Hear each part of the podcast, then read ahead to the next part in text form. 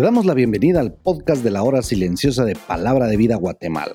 Es una gran bendición para nosotros poder compartir la palabra de Dios contigo. Te animamos a que puedas escudriñar el pasaje del día de hoy y descubras los desafíos que Dios tiene para ti.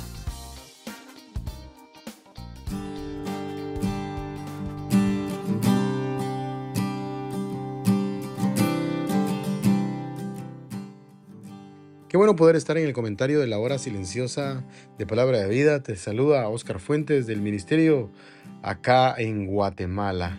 Eh, un escritor decía, la gracia que no cambia mi vida no salvará mi alma. Y el día de hoy, después de venir hablando acerca de las cosas de la ley y la libertad que tenemos en Cristo Jesús, eh, realmente el último verso habla de cómo ellos se comportaban unos para con otros, o literalmente decía que se comían unos a otros. Entonces empieza, digo pues, en otra versión dice, así que les digo, o sea, de lo que venían hablando, él reafirma lo que dice digo pues, andad. Ahí esta palabra es la misma que usa Pablo en Efesios cuando habla acerca de andad conforme a la vocación que hemos sido llamados. La palabra en realidad significa peripateo en el original. Y la idea de esto, mis queridos oyentes, es de un andar constante en el Señor. ¿Sabe? El problema del cristiano es que no tiene un andar constante en el Señor, no tiene ese peripateo, no tiene ese de andar una vida de comunión con el Señor todos los días. Por eso nosotros le decimos a cada joven con quien trabajamos que es importante poder crecer en su relación con Dios todos los días. Que aunque puedo pecar, eh, pueda venir delante de Dios y saber que Él me va a perdonar y me dará una oportunidad, pero que sea una vida de constante arrepentimiento, una vida donde podamos ver que Dios manda fruto que permanece, porque después el pasaje dice que no satisfagamos los deseos de la carne. En realidad está diciendo no des rienda suelta a tus pasiones. Santiago habla de esto en los primeros capítulos. De hecho, en el primer capítulo va a hablar de nuestra propia concupiscencia. Hemos sido atraídos, dice, por nuestros deseos y pasiones carnales. Son las que nos llevan a vivir por nuestra propia concupiscencia. Y dice el verso 17, porque el deseo de la carne es contra el espíritu y el espíritu contra la carne. Hay una lucha, ustedes no me dejarán mentir, del cristiano. Ahora estamos hablando cristianos, eh, una lucha entre la carne y el espíritu siempre. De hecho, Pablo, ahí en Romanos capítulo 7, del 19 al 21, eh, dice, porque no hago el bien que quiero, sino el mal que no quiero. Eso hago, decía Pablo. Y si hago lo que no quiero, ya no lo hago yo, sino el pecado que mora en mí. Así que queriendo yo hacer el bien, hallo esta ley, que el mal está en mí. Tenemos que ser conscientes de eso. Nosotros somos pecadores. Nosotros somos personas que constantemente pecamos pero el día de hoy es un buen día para pedirle al Señor que nos ayude a poder dominarnos, ¿verdad? La carne es débil, decía allí en Mateo capítulo 26.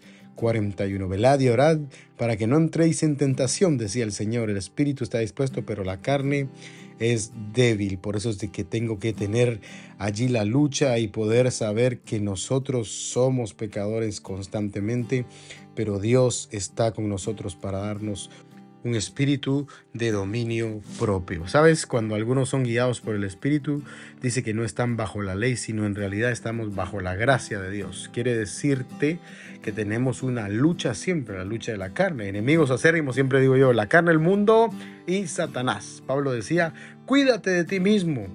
Y es que la verdad que el humano es terrible en cuanto a su naturaleza. Todos cuando nacen, decía un escritor, son unos potenciales asesinos, ladrones, estafadores y ponle tú todo lo que quieras. Por eso alumbró la luz de la palabra a nosotros. Y un salmo decía eso, era lámpara a mis pies tu palabra y lumbrera mi camino porque es la que nos alumbra del camino tenebroso en donde andamos. Por eso aquel que su carne es manifiesta, decía Pablo, lo dividía allí en cuatro partes, adulterio, fornicación, inmundicia y lascivia, habla de lo moral. Esa es una lucha que todo el mundo tiene, adulterio y la fornicación, la inmundicia, aquellos pecados que están en la mente, la lascivia, idolatrías y hechicerías. Eso habla de oscurantismo, aquello que miro en la televisión o aquello con lo que estoy jugando con la mente o con el corazón en los lugares donde estoy.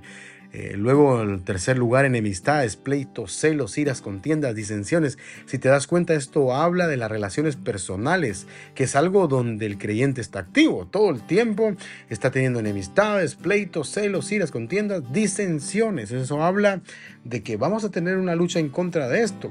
Y por último, habla de herejías, envidia, homicidios, borracheras, orgías, una mezcla de una exageración del pecado, una depravación del pecado. El más grande problema es que Pablo estaba hablando a aquellos que ya habían conocido la verdad. Tremendo pensar que hay mucho creyente que sabe hacer lo bueno y no lo hace como dice la palabra de Dios, le es pecado. Por eso Pablo le dice, acerca de los cuales os amonesto, como ya os lo he dicho antes, que los que practican tales cosas no heredarán el reino de Dios. Por eso vívelo.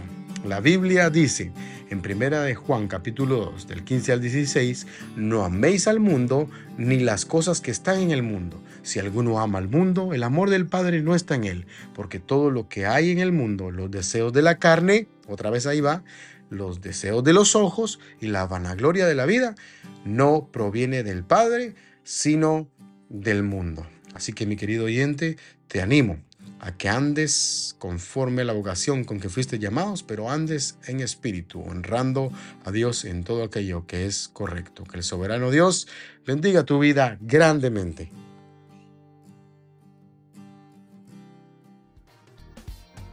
Queremos animarte a que puedas compartir este podcast con tus amigos y así poder crecer juntos en el conocimiento de la palabra de Dios.